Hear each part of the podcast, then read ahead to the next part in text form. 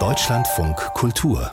Buchkritik ein rumänischer Philosophieprofessor, der über viel über Plato publiziert hat, schreibt einen Roman mit dem Titel Die goldene Höhle. Genau das ist Katalin Parteni, nämlich Professor an der Uni Bukarest. Marco Martin hat Die goldene Höhle gelesen in der Übersetzung von Eike Schönfeld. Man könnte ja meinen, das ist womöglich eine Art Parabel auf die Parabel des berühmten Höhlengleichnisses, also so eine Art doppelt verrätseltes Buch. Ja, äh, guten Morgen. Zum Glück ist es kein doppelt verrätseltes Buch, sondern die spannende Geschichte aus den letzten Jahren der Ceausescu-Diktatur. Und der Uni-Professor ist zum Glück nicht in die gleiche Falle gegangen wie manche seiner Kollegen, die meinen, am Ende ihrer Karriere noch äh, ein fiktionales Buch zu schreiben, um ihre Thesen dann mit dem äh, Gewand des Erzählerischen zu trapieren. Das ist es nicht. Die drei Hauptgestalten Paul, Fahne und Oksana sind Menschen wirklich nicht aus dem Thesenbuch, sondern aus dem realen Leben. Und sie versuchen in dieser letzten Phase der Ceausescu-Diktatur ihre Jugend zu leben. Hm. Auf welche Weise versuchen die Jugendlichen denn, Jugendlichen denn der Ceausescu-Repression zu entkommen? Denn wer sich erinnert, das war ja eine ganz harte Zeit. Es war eine ganz harte Zeit. Fahne, der ich erzähle, Fahne, eine Abkürzung von Stefan, hat einen äh, vier Jahre älteren Freund, äh, Paul. Es kommt dann noch eine Kellnerin dazu, Oksana. Und diese drei versuchen ein Refugium aufzubauen in einem alten Theater, äh, Theaterdepot wo sie Musik machen. Und zwar westliche Rockmusik, was sie sich zusammenstoppeln, ist eine äh, äh, E-Gitarre, ist ein altes Radio aus DDR-Beständen, was als Verstärker gilt. Die Platten, die Schallplatten damals, die sie auf dem Markt finden, sind indische Produktion. Frank Zappa in Indien gepresst und all das kommt jetzt in diese Höhle, wo sie versuchen, Popmusik, äh, Rockmusik zu machen und sich äh, ja eine, ein, ein Refugium zu schaffen gegenüber den Anmutungen der Diktatur, die übrigens auch immer präsent ist. Es ist jetzt kein, äh, kein Safe Place, wie man heute sagen würde, sondern es ist äh, dieses Theaterdepot befindet sich in dem Areal, was platt gemacht werden soll für Ceausescus größenwahnsinnigen Palast des Volkes. Wir erinnern uns ja äh, noch daran, Ende der 80er Jahre in Rumänien äh, große äh, äh, Probleme, kaum Lebensmittelversorgung, eisige Kälte, aber alle Kapazitäten der Wirtschaft zwangseingesetzt zum, äh, zum Bau dieses pharaonischen Ceausescu-Palastes und dieses kleine äh, Theaterdepot, wo die Jugendlichen proben, wird natürlich dann auch Opfer dieser Planierungspolitik. Kriegen Sie dann außer der Rockmusik äh, auch sonst noch so mit, was im Westen so los ist und gespielt wird?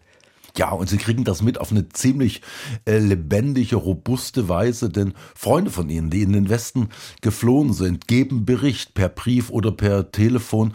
Und äh, zum Beispiel einer davon ist äh, in Paris angestellt, ganz absurd, in einem pharmazeutischen Unternehmen, wo er tagsüber ungefähr 100 Mäuse oder nein, nicht 100, das wäre ja noch äh, äh, annehmbar, sondern ungefähr 1000 Mäuse umbringen muss für medizinische Versorgung, äh, für medizinische Versuche. Und seine Chefin ist eine westliche Maoistin, die natürlich äh, das, äh, was im Ostblock passiert, eher durch die Brille ihrer linksbourgeoisen äh, Idealisierung sieht. Und dieser Down-to-Earth-Blick, diese Gewitztheit, aber auch diese Wut angesichts der Diktatur und angesichts der, der Leute im Westen, die es nicht nicht schnallen, äh, durchzieht die Gespräche der Jugendlichen, die allerdings nie ins Rhetorische abdriften. Es sind jetzt nicht philosophische Dialoge, die man jetzt irgendwie jugendsprachlich aufgehübscht hat, sondern es ist plausibel in jeder Zeile. Es gibt aber nach Pauls Flucht kein Happy End. Nein, Paul gelingt es, über Jugoslawien in den Westen zu gelangen und er kommt dann zurück, weil er natürlich Sehnsucht hat nach seinen Freunden. Äh, er hat natürlich auch Sehnsucht nach der Kellnerin Oksana. Die beiden sind sich näher gekommen, aber das wird eher en passant beschrieben. Seine äh, Sehnsucht gilt der Wieder, äh, dem Wiedersehen mit Bukarest, aber es ist das Bukarest der Dezembertage, wonach der Flucht von Ceausescu dann Bürgerkrieg herrscht, beziehungsweise diese Gemetzel stattfinden, die die alte Elite ins Werk gesetzt hat, um sich als neue Demokraten zu installieren. Nun haben Sie schon geschrieben, dass es äh, ein interessantes äh, Buch ist, eben nicht äh, die Thesen äh, fiktional äh, ummantelt. Packender Stil äh, sei da auch zu lesen. Wem würden Sie dieses Buch denn besonders empfehlen, das da der Philosophieprofessor geschrieben hat? Ich würde es auch jungen Leuten empfehlen. Und wenn man sagt, es ist auch zu lesen als ein Jugendbuch, ist das keine Reduktion, sondern sogar noch eine Erweiterung. Äh, man kann es auf verschiedene Weise lesen. Man kann es natürlich lesen mit dem Blick äh, dessen, der damals als Fernsehzuschauer noch erlebt hat, wie es in Rumänien äh, zugegangen ist, wie es, es damals war nach diesen äh, blutigen Ereignissen nach ähm, nach 89 im Dezember.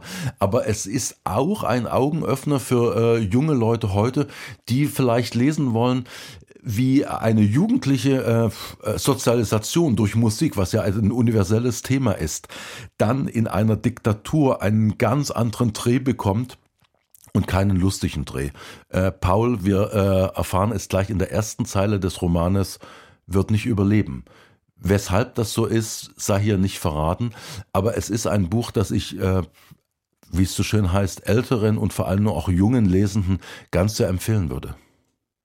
Marco Martin hat das Buch gelesen von Katalin Parteni, Die goldene Höhle und besprochen natürlich. In der Übertragung aus dem Englischen von Eike Schönfeld erschienen ist der Band bei Hoffmann und Kampe.